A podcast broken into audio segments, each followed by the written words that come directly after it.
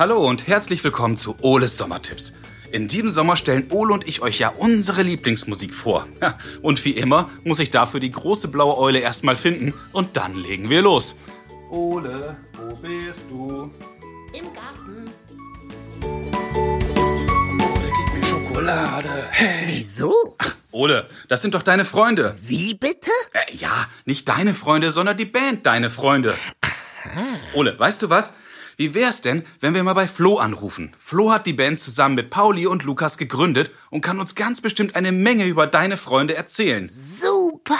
Na dann. Los geht's.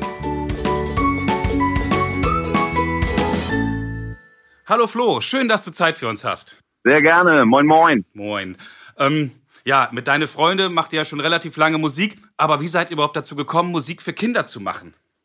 Also ich mache schon mein Leben lang Musik, aber ich habe auch zwischendurch jetzt knapp zehn Jahre lang in verschiedenen Einrichtungen mit Kindern gearbeitet. Kinder im Kindergarten, im Vorschul- und im Grundschulalter.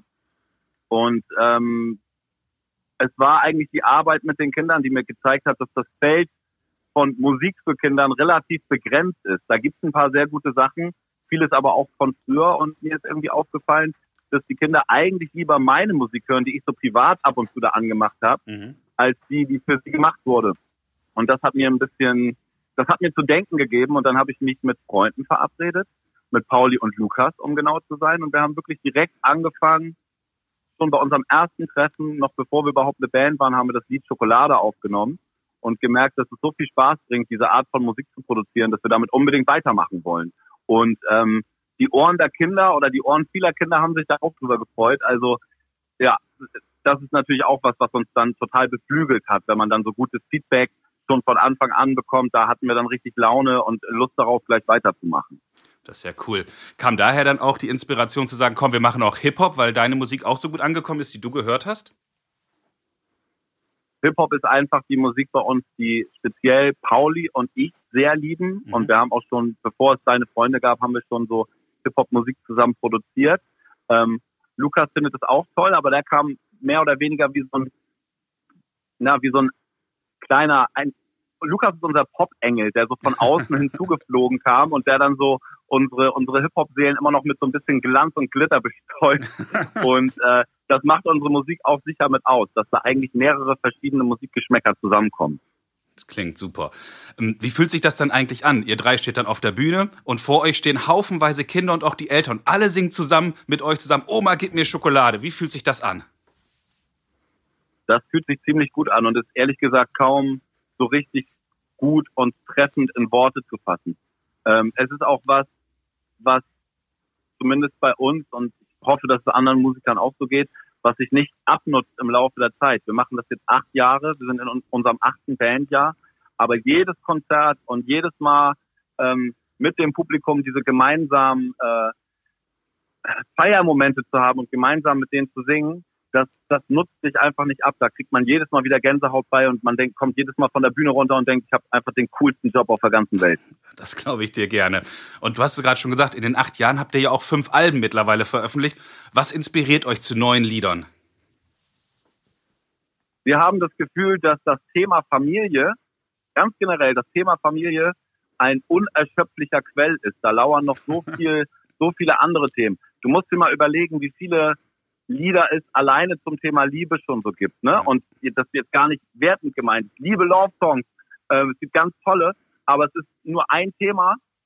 Ähm, und alleine dazu gibt es schon so haufenweise ähm, Lieder oder Sehnsüchte oder irgendwie sonst was. Aber das Familienleben ist ja vollgepackt mit allen möglichen Absurditäten, äh, von denen, wo wir das Gefühl haben, dass wir da noch äh, ganz, ganz viele weitere Alben machen können, weil das nicht aufhört, interessant zu sein, Spaß zu machen und uns wirklich zu erfüllen.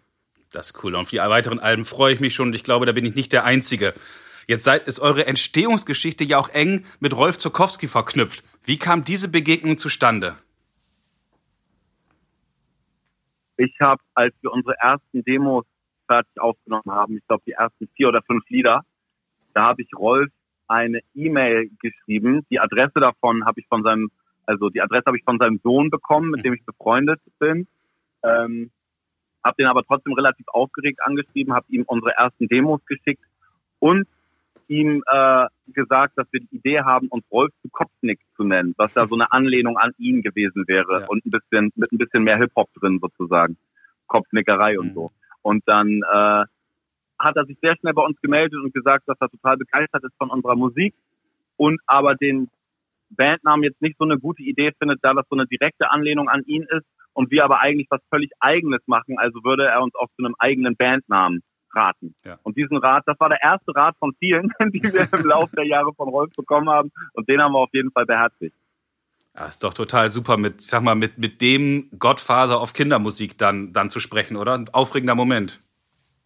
Das war aufregend so. Und er war, ähm, er ist toll einfach. Er ist bis heute ein guter Freund von uns und ähm, er hat uns dann ja auch die ersten so geschäftlichen Kontakte vermittelt Mhm. und hat eigentlich dafür gesorgt, dass wir unseren ersten Plattenvertrag bekommen haben. Und ähm, stand uns aber auch abgesehen davon, dass er jetzt so geschäftliche Verbindungen für uns auch äh, äh, dafür Tür, Tür und Tor geöffnet hat, stand er uns auch einfach mit seiner Erfahrung und seiner Freundschaft und seinem, seinem, wenn wir wollen, Rat zur Seite. Und äh, das ist auch sehr wertvoll, auch wenn man auch unter sowas keine Unterschrift setzt. Bestimmt sehr spannend. Jetzt habe ich auch gesehen, ihr wart ja in der aktuellen Staffel ähm, bei der Fernsehsendung The Voice Kids als Coaches unterwegs. Welche Erfahrungen habt ihr dort denn gemacht? Wir haben dort die Erfahrung gemacht, dass es entgegen unserer Annahme doch noch gutes Fernsehen gibt. Nein, Entschuldigung, das war ein bisschen, das war ein bisschen gemein. Ähm, es gibt viele gute Fernsehsendungen, aber bei The Voice, was uns überzeugt hat, dorthin zu gehen, war, dass wir schon im Vorjahr, also bevor wir Coaches wurden, haben wir dort einen Kandidaten, ein Talent besucht, der einen Song von uns performt hat Ja.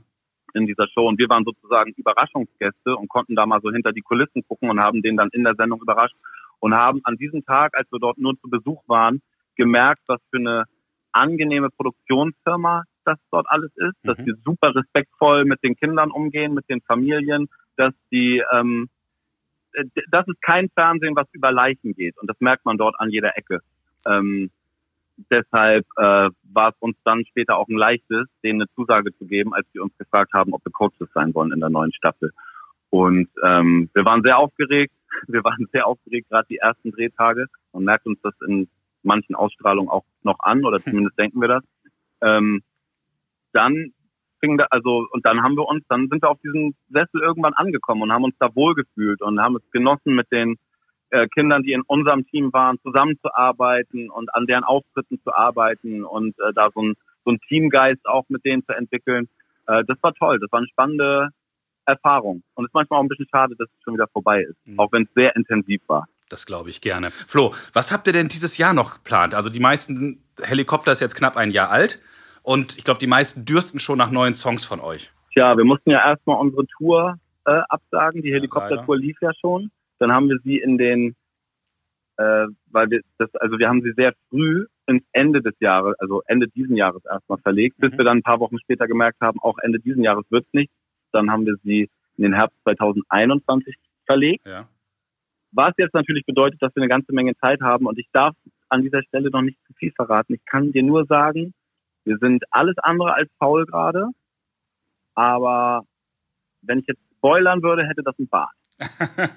Dann warten wir einfach mal ab und sind ganz gespannt. Flo, ich danke dir ganz herzlich für deine Zeit. Das hat total viel Spaß gemacht und ich wünsche euch alles Gute und bleibt gesund. Vielen Dank, ich wünsche euch auch alles Gute, bleibt ihr auch gesund und bis bald. Danke, ciao.